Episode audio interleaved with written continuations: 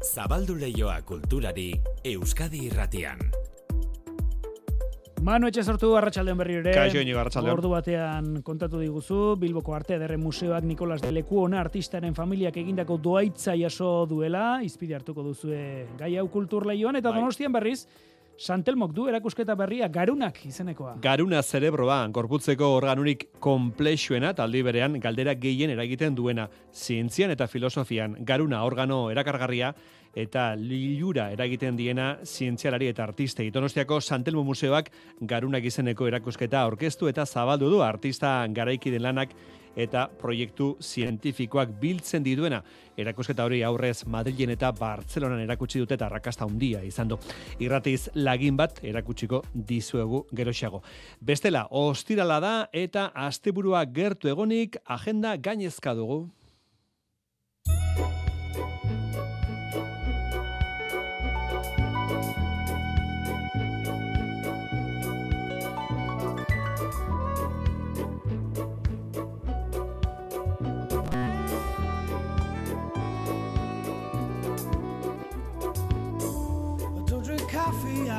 Tea, my dear. I like my toast on one side. You can hear it in my accent when I talk. I'm an Englishman in New York. You see me walking down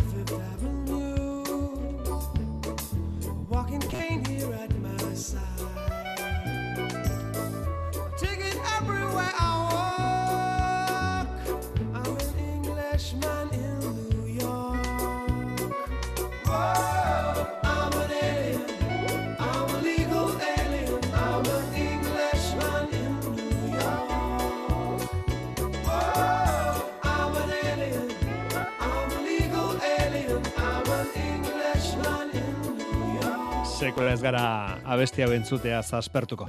Bihar iluntzean, normalean baino bilabesa edo autobus gehiago izango dira irunean, estinen konzertutik etxera itzultzeko. Nafarro arenan izango da kantari ospetsuaren emanaldia, eta handik hiri erdira joateko normalean baino autobus gehiago izango dira. Whoa,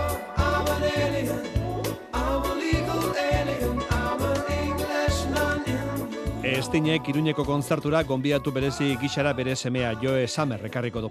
Estin Iruñean bihar, Iruñean bertan gaurtik igandera fan Nafarroako anime jaialdia. Umetan Doraemon eta Shinchan ikusitakoa bazara, akaso zure jaialdia izan liteke hau. Nafarroako anime jaialdia bueltan da Iruñean itziar lumbreras. Betiko moduan, film eta serien proiekzioek ardaztuko dute gitaraua. Horien artean, Keiichi Hara, gidoilari eta zuzendari japoniarraren azken lanaren estrenaldia. Jara ezaguna da Doraemon Sintxanen hainbat pelikula zuzendu dituelako. Oraingoan, gaztelua ispiluan zehar filma dakar iruñera. Aurretik, Sitxesen eta Donostian bakarrik ikusi da. Iruñeko fan jaialdi honetan guztira amar film eskainiko dituzte pilpilean dauden gai buruz esate baterako adimen artifizialaz. E, proiektzioez gain, hiru erakusketa, kuadernaketa eta ilustrazio lantegiak, paseoak Yamaguchi parkean, arte martzelen erakustaldiak, hitzaldiak kontzertuak, Japoniera ikasteko klaseak ere bai. Eta beste hainbat jarduera egitara gozoa fanfestival.es webgunean eskuragarri. Arrimatu Iruñeko golen Yamaguchira, beste lotura bat, Japoniarekin, eta Iruñeko planetariora. Eta Nafarroko hiriburutik salto Bilbora, bala, Bilboko arte liburu azokak ireki ditu ateak, liburu azoka bada baina desberdina. Kaso honetan liburu esperimentala da. Argitalpen, maketazio eta oroar osagai fisikoaren alorrean jartzen da azpimarra ikar zabala Bilbotik.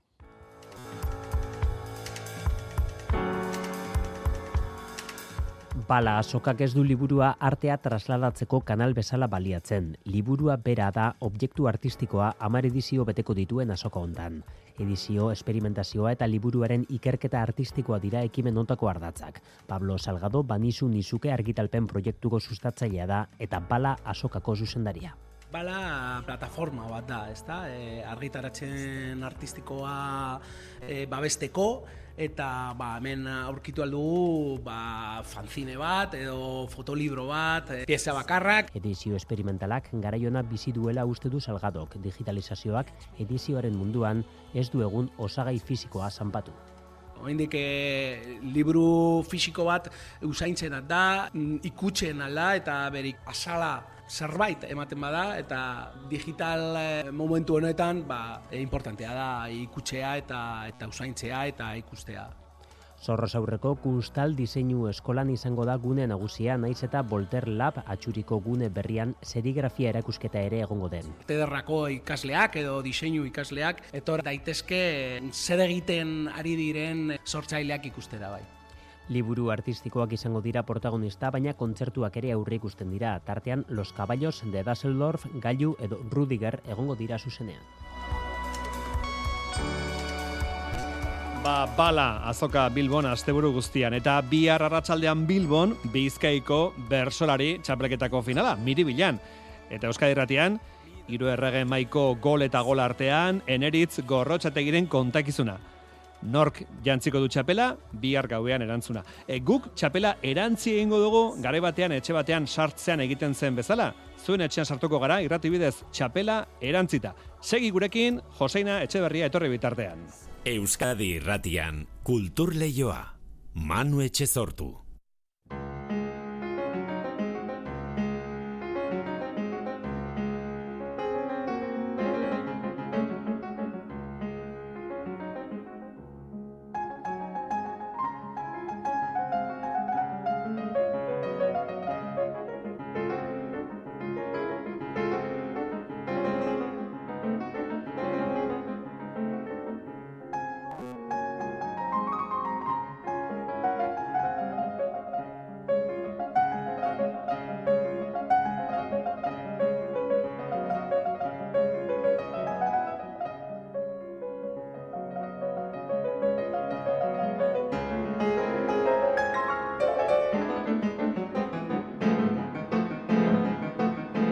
Mikel Chamizo agurtuz, hasi genuen astea kulturleioan, eta horrela bukatuko dugu.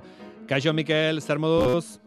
Kaixo, arratzalde manu oso ondo eta zu. Ongi, Mikel. Aste osoan aritu da Euskadiko Orkestra hiriburuz hiriburu kontzertuak emanez eta gaur Gasteizko principal antzokian ariko da. Gogoratu Aaron Copland konpositoreak giza eskubiden aldarrikapenaren omenez egindako pieza eskeniko dutela berriz ere eta ondoren Gustav Mahlerren lehendabiziko sinfonia Titan izeneko sinfonia handia. Gaur iluntzeko zazpitarritan Gasteizko principal antzokian. Eta bihar larun batarekin Mikel goizeko ameketan Donostian Euskadiko Orkestraren egoitzan berriz ere matine deituriko emanaldia, ezta? Bai, eta Alfonso Gomez izango da protagonista. Bai. Entzule batzu gogoratuko dute, ba, Alfonso Gomez egon zela jotzen baita ere de, lehenengo kontzertuetan, denboraldiko hirugarren abonu programan, eta uh, hain zuzen ere Rabelen sol eh, kontzertua solean Mm. eh, Jo jo zuen. solista izan zen, bai. Eta bueno, ba, matine honetan gogoratu eh, larun bat goizetan egiten da Euskadiko Orkestraren egoitzan, Miramonen, eta eh, Alfonso Gomezek berriz ere Rabelen musika joko du. Eh, kasu honetan Pavana por una infanta difunta, izeneko obra txiki famatua, eta sonatina. Baina horretaz aparte, bere bi espezialitate handia diren obra batzuk joko ditu.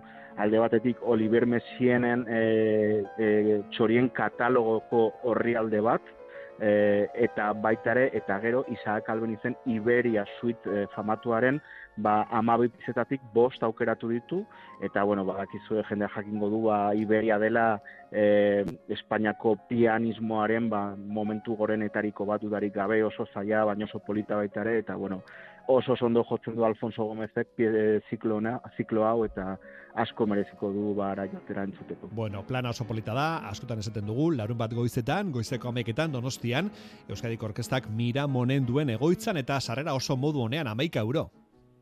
Bai, bai, merke, merke. Hori da. E, eta gero gero gainera goiza ateratzen zara, ba, bermuta hartzeko, edo, da. edo denbora proposean, bai, bai. Musika Plan klasikoa zoragarria. entzun, pianoa entzun, Alfonso Gomezen errezital, Alfonso Gomezen errezital zoragarria entzun, eta gero zera kalamarrak eta bermuta hartzera. Nik Hori. etxamizo, ongi segi, besarka handi bat. Mila esker manu besarkada bat. Agur.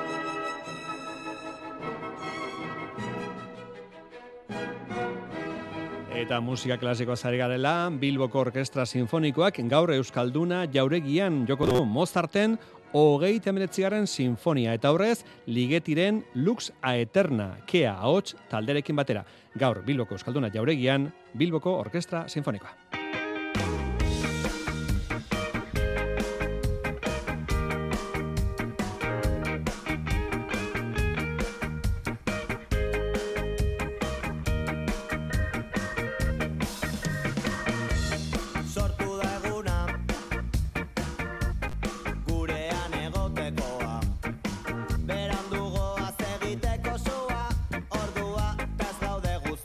Bueno, eta klasikotik eska musikara pasatu gara, Atortxu Rock, jaialdiaren hogeita sortzigarren edizioa hartu egingo dute, bihar egingo dute, atarrabian, bihar Atortxu Rock, amazazpi talde goko dira goltzara beste beste, entzuten ari garen, eskabidean!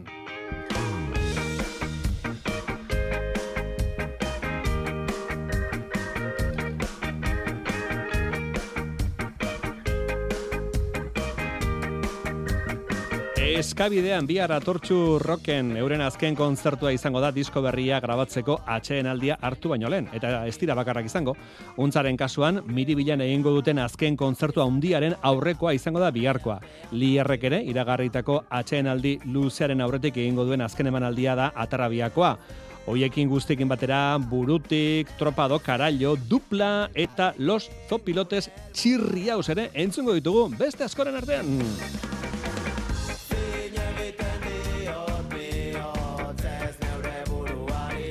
Itzordua bi arratsaldeko lauretatik aurrera atarrabia eta burlataren hilerrien arteko orubean bihar atortxu rock.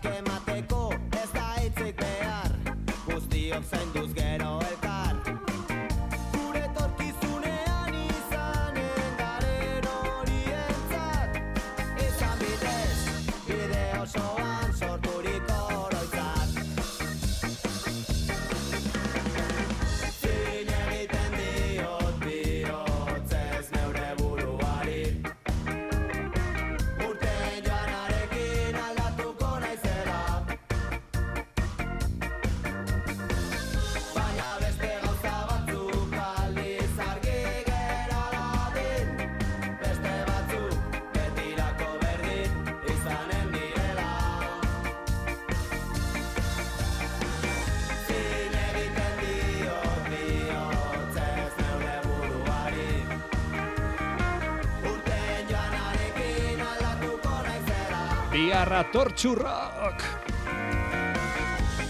beste Eta bertan beste beste, eskabidean nafarrak.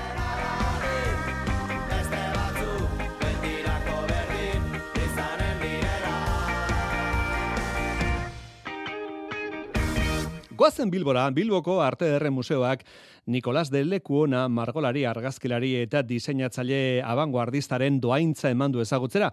Familiak emandako objektuen artean daude lekuonak bere amari Madrildik bidalitako gutunak, argazki montaiak, oharko adernoak eta marrazki buruzko oharrak.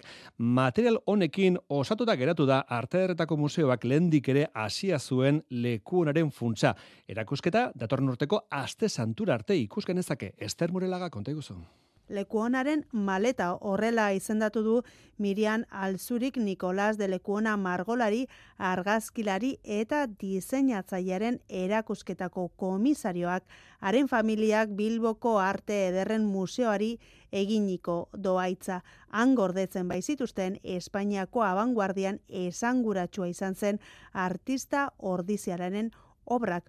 Doaitza honek dagoeneko museoak bere esku zeuzkan lekuonaren beste obra batzuekin batera erakutsiko dira. Mirian Alzua komisarioak adierazi duenez, erakusketan lekuonak eskuz idatzitako dokumentu ez gain, aldizkariak, liburuak eta gainerakoak daude. En esta primera presentación hemos preferido concentrarnos primero en la parte, eh, digamos, manuscrita, en la parte de correspondencia, de anotaciones, etcétera, y dejar los libros, las revistas, etcétera, para, para más adelante. Oso adierazgarriak dira alzuriren hitzetan, doaitzan emaniko gutunak horietako batzuk bere amari mila bederatzireun dogeita mairuan Madrildik bidalitakoak dira eta bertan azaltzen dio nola Madrilek zabaldu dion arte mundurako bidea.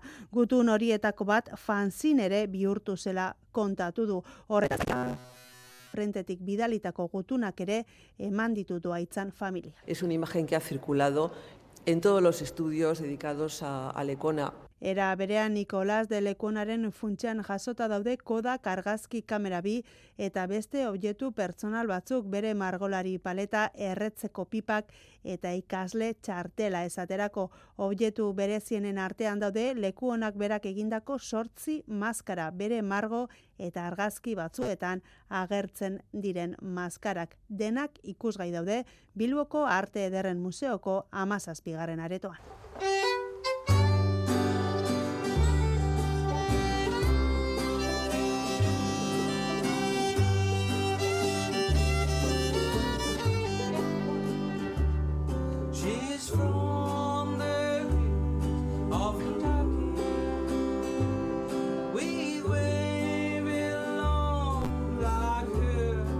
Askotan esan izan dizuegu gazteizek sekulako indarra hartu duela arte estenikoen eh, mundu horretan. Ba, duela mar urte sortu zen baratza aretoa gazteizen arte esteniko garaikideak irian zuten utxunea betetzeko jarri zuten martxan. Amarkada ospatzeko larun batean bihar, ospakizun jaialdi berezi egingo dute, arratsaldeko zazpietatik aurrera. Baratzaren bueltan ari diren hainbat sortzailek zenbait pieza txiki eskeniko dituzte. Jaia goizalder arte luzatuko da, oier narbaiza, gazteiz, konta guzu. Amar urte igaro dira Garazi eta Unai López de Armentiak Jemi Makanoren laguntzaz haien ametsa gauzatu zutenetik, gazteizen arte ezenikoetarako espazio bat sortzea aretoari baratza izena jarri zioten. Ospakizun festarako egitarau betea izango da baratzaren bueltako sortzaileen eskutik musika, dantza, antzerki eta improvisazio pieza txikiek osatuko dute eskaintza. Horrez gain jan edana eta sorpresak ere izango dira, kalakalabek eta monstrenkak korriente kontinua lana eskainiko dute. JB Pedralesek un hombre para la pieza, Itziarrekaldek eta Garazi López de Armentiak amartratu. Eta Idoia Zabaletak pasandolo pipa, dancehall erakusketaz gain, Los Track to Wine taldeak kontzertua emango du eta amaitzeko DJ izan sanek gorputzak dantzan jarriko ditu. Amar urte beraz gazteizko baratzaretoak oier egin dezagun historia pitin bat. Baratzaretoak gazteizen zegoen utxunea bete nahi zuen Garazi López de Armentia. Proiektatzen ginen moduan horrela bihurtu garela. Gutxi gora bera eta nahiko altu amestu genuela eta leku hori hartu dugula sentitzen dugu. Eta hori oso atsegina da, egia esan. Baratzarekin batera lan berriak egiten ikasi behar izan dugu eta pues ez da erraza izan, pues, eh, krisi batean sortu ginen, pandemia bat, ez gara haundiak, ez gara txikiak, eta horre bera bantaiak ditu, baina nere berezte desabantaiak. Urteen poderioz erreferentziazko gune bilakatu da baratza, etengabe ari da egokitzen. Pues abarkatzen duguna ez da kristona, ze gure tamaina da daukaguna, gero aldatu dira gauzak gazteizen eta eta beharrak beste batzuk izan dira eta egokitu gara. Uste dut artistentzako txoko hau ba, betetzen jarraitzen duela, hor e, asko ketxea aurkitu dute eta publikoari begira pues gero eta lan gehiago egiten ari da. Amar urtean bidelagun izan dituztenentzat eskerritzak izan dituzte eta bereziki izen bat nabarmendu dute Andoni Garaizar azaroan istripu ziltzena, sorreran, espazio antolatzeko zereginetan aritu zen baratzan. Gure barneko lanketa asko egin zuen. Ze esan zigun hau ez da erraza izango, hau behar izango duzue asko hitz egin, asko landu barruan gertatzen dena, ze ari zarete sartzen en la de Dios. eta ala izan zen, itatxo moduan, ez? Ere, eta oso garrantzitsua izan zen guretzak. Jaialdirako sarrerak internetez eskura daitezke salabaratza.com webgunean.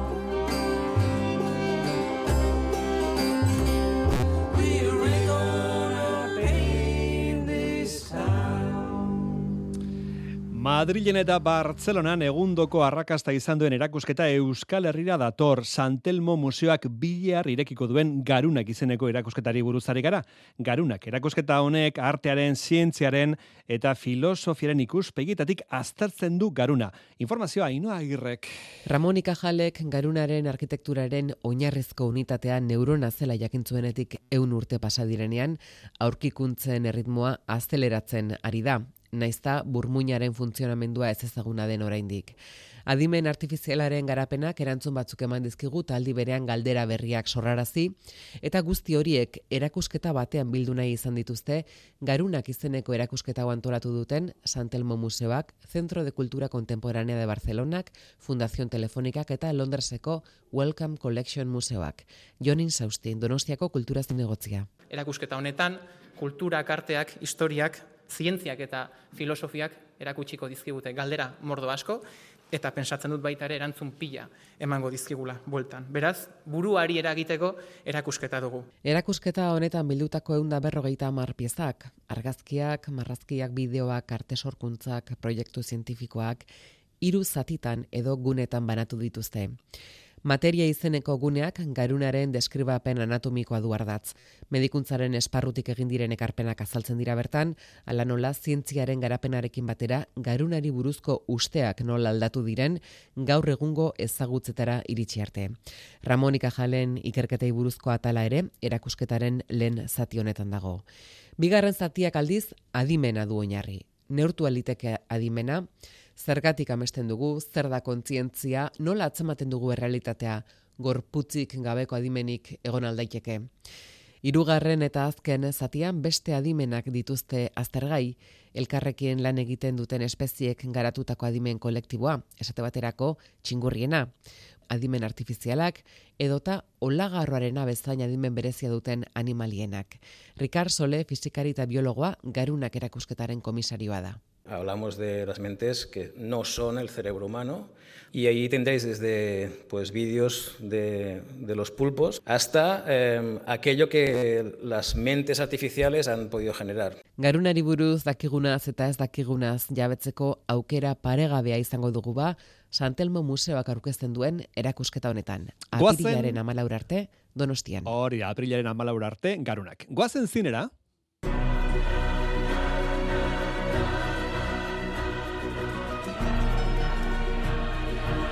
Euri arratsaldeak, zine arratsaldeak ziur gure entzuletako askoren usadioak labur biltzen dituen esaldi izan daitekela. Zinema uzta berritu egiten da astero, iragan asteko zinema bilduma oso sendoa izan zen, ea nolakoa datorkigun aste buronetan. Iker Zabala, Iker, kaixo. Kaixo, arratzaldeon. Badago non aukeratua ez da, Iker? Bai, bai, aurreko asteetatik eraturritako hainbat film interesgarri badaude, pasaden ostiralean urrutira joan gabe, anatomia du xut zoragarria aurkeztu zen, Justit Trietek zuzendua, urrezko Mhm. palmakanen, Europako zinaren gauan, garaikur ugari, urrezko globoetan ere izendapenak eh, baditu, ez da ahi esan gutxiagorako, gidoi eta esenaratze ezin zehatzagoa dituen filmea baita, justizia thriller eta familia dramaren erdibide hortan, urteko pelikuletako bat, ez bairik gabe. Eta familia guztiarentzako pelikula ipagarriak ere badira, tartean Wonka, Wonka, Paul Kingek mhm. zuzendua, edo batez ere Robot Dreams. Pablo Berger bilbotarraren animazio filma da, hitzik erabili gabe, malenkoniaren, eta desiraren parabola ederra sortu du Bergerrek. Bueno, horiek, iragan asteko proposamen mamitsuak, bai, Mhm. aste hontako pelikulek kartelburu argia dute. Mírame los ojos. Mírame los ojos. La Sociedad de la Nieve, Juan Antonio Bayunak zuzendua Iker aste egokian estrenatu da, gainera, urrezko globoetan ingelesez ezten pelikula onenaren hautagaitza lortu duelako. Bai, ala da, zuzendari Kataluniarrak Steven Spielbergen tankerako ikuskizun sentimentala eratzen du handeetako tragedia eta aldi berean mirari entzutetsu hori kontatzeko, egazkin istripuaren ondorio errukbi talde bateko kideek asteak aguantatu beharko dituzte handeetako izotzetan eta giza haragi ere jan beharko dute bizirauteko, bueno, historio ezaguna Uf, da, izugarria, hainbatetan, bai. bai, bai, hainbatetan kontatu izan dena. Eh. Bueno, kasu hontan, e, taldearen elkartasun elementu horri erabateko garrantzia emanez, ere ikitu Netflix zigildua duen pelikula, Juan Antonio Bayonak, Uruguaiko aktoreak baliatu ditu ontarako. Bueno, filmeak e, egiteko estilo bereizgarria lortu du Bayonak azken urteetan, eta gauza, kirutien bitartez kontatzeko bere talentu hori erabiltzen jarraitzen du, Hollywoodeko oso gustoko duen eran, e, lehen aipatu duzu, e, urrezko globoetarako Bai. izendapen hori oso litekena da baita ere Oscar sarietan aukera izatea La Sociedad de la Nieve honek. Mr. Markovich. I will offer you community service, coaching adults with intellectual disabilities. Your Honor, we talking... La Sociedad de la Nieberen historioa ezagutzen genuen, ezin esan edonola remakea zenik. Kasu honetan ez dago zalantzarik, erabateko remakea da Iker Champions. Bai, bai, lehen genioen, Baionak Hollywooden horren erdiguneko den Spielberg duela buruan, kasu honetan kontrakoa gertatzen da nola ez? E, Hollywoodek e, oso gertuko edo gertuago somatzen dugun kampeones pelikula hartzen du abia puntu. Historioa goitik behera beste testu inguru batetara eramateko. Adimen urritasuna duten helduen saskibaloi talde baten ardura hartuko du, ondoa jo duen entrenatzaileak, bere garaian Javier Gutierrez zen, Javier Fiserrek Mm. egindako pelikula Ah, hartan, bai. kampeones hartan, Horrengo honetan Woody Harrelson izango da eta horrek, bueno, mundu ikuskera berritzeko aukera emango dio pertsonaia hori, ez? E, Bobby Farrelly dago zuzendaritzan. Farrelly anaietako erdia da, Bobby Ah. Farrelly, e, hau da bere lehen bakarkako lana, komedia onbera bezalak definitu halko genuke, estirudi edo nola munduko pelikula pertsonalena denik. Bueno, eta bukatzeko biografia historiko bat ere bai. The Nobel Prize for Literature is hereby awarded to Samuel Beckett. E, Dance First, Samuel Beckett antzerkigilaren historia da, Donostiako zinemaldia itxi zuen pelikula, ez da, Iker? Bai, James Myers, March Britanniarra dago zuzendaritzan, e, gizon honek dokumentalak eta biopikak egiteko abilesia badauka, urren Mhm. ezurren, Manon Wire edo Stephen Hawkingen bizipetnitzaren pelikula ura, The Theory of Everything ere egin ditu.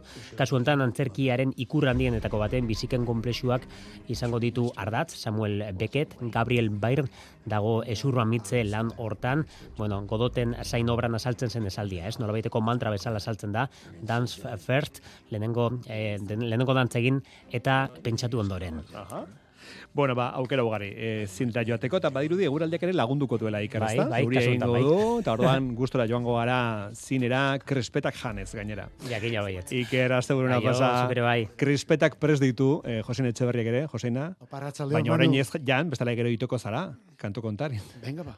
Azte buruan Etxeberria. Berdin, orain Albistak dizula. orain.